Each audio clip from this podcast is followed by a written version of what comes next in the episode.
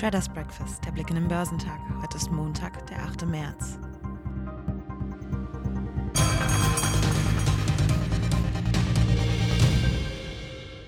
Die Inflationssorgen dies und jenseits des Atlantiks bleiben Dreh- und Angelpunkt an den globalen Aktienmärkten und halten Anleger bei der Stange. Auch jüngste Äußerungen von US-Notenbankchef Jerome Powell hätten die Gemüter nicht beruhigen können. Powell sieht den jüngsten Anstieg der Zinsen nicht als Argument an, um von der nach wie vor ultralockeren geldpolitischen Marschroute abzuweichen. Lockerungen der Corona-Beschränkungen trieben im Februar die Erholung am US-Arbeitsmarkt an. So sind deutlich mehr Stellen entstanden als erwartet und die Arbeitslosenquote ging zurück. Zudem sind in den beiden Vormonaten insgesamt 38.000 Stellen mehr entstanden als bisher festgestellt. Die asiatisch-pazifischen Märkte haben am Montag gemischt gehandelt, da die Anleger auf den US-Arbeitsmarktbericht der letzten Wochen reagierten, der die Erwartungen übertraf und die Hoffnung auf eine schnellere wirtschaftliche Erholung schürte. Australische Aktien waren im grünen Bereich, aber gaben einige ihrer früheren Gewinne zurück. Der Benchmark ASX 200 kletterte um 1,1 Prozent, da die meisten Sektoren höher gehandelt wurden. In Japan stieg der Nikkei um 0,2 Prozent, da Bankaktien zulegten. Währenddessen gab der südkoreanische japanische Kospi frühere Gewinne auf und handelte 0,3 Prozent niedriger. In Hongkong sank der Hang Seng Index um 1,4 Prozent. Chinesische Festlandaktien fielen ebenfalls. Der Shanghai Composite fiel um 0,2 Prozent, während der Shenzhen Component 1 Prozent verlor. Nach einem überraschend starken US-Arbeitsmarktbericht haben die Anleger am Freitag die zwischenzeitlichen Verluste als Chance zum Kauf begriffen. Der Leitindex Dow Jones Industrial gewann am Ende des Tages 1,9 Prozent auf 31.496 Punkte, womit sich auf Wochensicht ein fast ebenso hohes Plus ergibt. Old Economy Aktien aus dem Energie- und Industriesektor zogen an, die jüngst wegen hoher Bewertungen unter Beschuss geraten. Nun Technologiewerte erholten sich letztlich klar. Der marktbreite S&P 500 legte zum Wochenschluss um knapp 2% auf 3.842 Punkte zu. Im technologielastigen Nasdaq 100 kamen die Anleger nach einem vorübergehenden Rutsch auf ein Tief seit Ende November ebenfalls zurück. Der Index schloss 1,6% höher auf 12.669 Punkte. Die steigenden Zinsen sind Ausdruck von Wachstumsoptimismus und Inflationsängsten. Beides geht zurück auf die sehr lockere Finanzpolitik der neuen US-Regierung, die ein billionenschweres Konjunkturpaket anstrebt.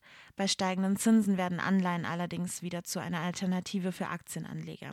Der Zinsanstieg hatte die Börsen in den vergangenen Tagen immer wieder teils kräftig ausgebremst. Im Dow waren Cisco mit plus 3,8 Prozent weit vorne. Die US-Bank JP Morgan hatte die Papiere des Netzwerkspezialisten von neutral auf overweight hochgestuft. Die Ausgaben der Unternehmen für IT erholten sich schneller als erwartet.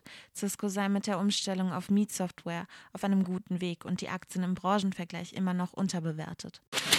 Auch die Aktien des Softwarekonzerns Oracle und des Spezialisten für Datenspeicherlösungen Western Digital gewannen nach Hochstufungen durch Analysten deutlich, mit jeweils um die 7 Prozent.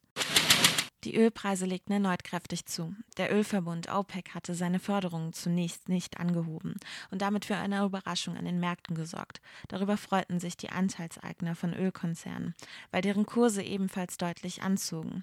Chevron gewann als Topwert im Dow 4,3 Prozent, Occidental Petroleum und ConocoPhillips im S&P 500 bis zu 5 Prozent.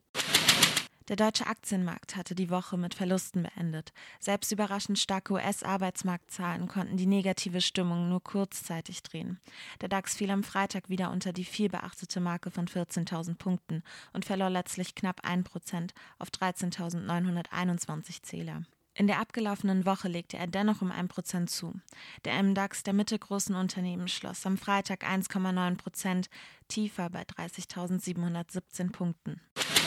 Unter den Einzelwerten zählten RWE mit plus 1,8 Prozent zu den Favoriten im DAX. Die Deutsche Bank nahm die Bewertung mit bei und einem Kursziel von 35 Euro auf. In Anspielung auf den neuen Fokus der Essener auf erneuerbare Energien sprach Analyst Olli Jeffrey von den RWE-Aktien als den RWE Newables und nannte sie attraktiv. RWE sei auf dem Weg zum global führenden Windkraftantreiber auf See mit einer jahrzehntelangen Wachstumschance. Die deutschen Versorger sollen zudem angesichts des 2011 beschlossenen beschleunigten Atomausstiegs nun eine Entschädigungszahlung für entgangene Restlaufzeiten und Gewinne in Höhe von insgesamt 2,4 Milliarden Euro erhalten. E.ON reagiert mit einem Plus von 0,7 Prozent. VW stiegen an der DAX-Spitze um 2,3 Prozent auf den höchsten Stand seit 2015. Wie zur Strategieplanung bereits angekündigt, bekräftigte der Autobauer, dass der Ausbau der Flotte reiner E-Fahrzeuge schneller vonstatten gehen sollte.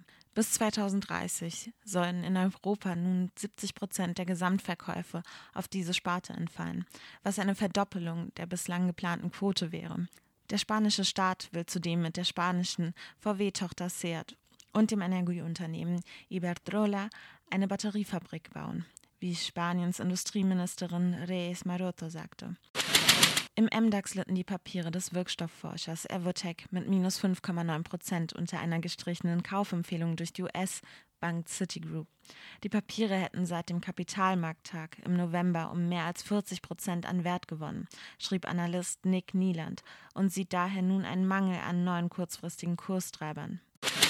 Heute wird die Industrieproduktion Deutschlands für den Monat Januar bekannt gegeben. Der Bundesgerichtshof urteilt im VW-Dieselskandal zu möglichen Schadensersatzansprüchen gegen die Konzerntochter Audi. Wichtige Geschäftszahlen stehen heute nicht an. Der DAX wird heute im Plus mit 14.006 Punkten erwartet.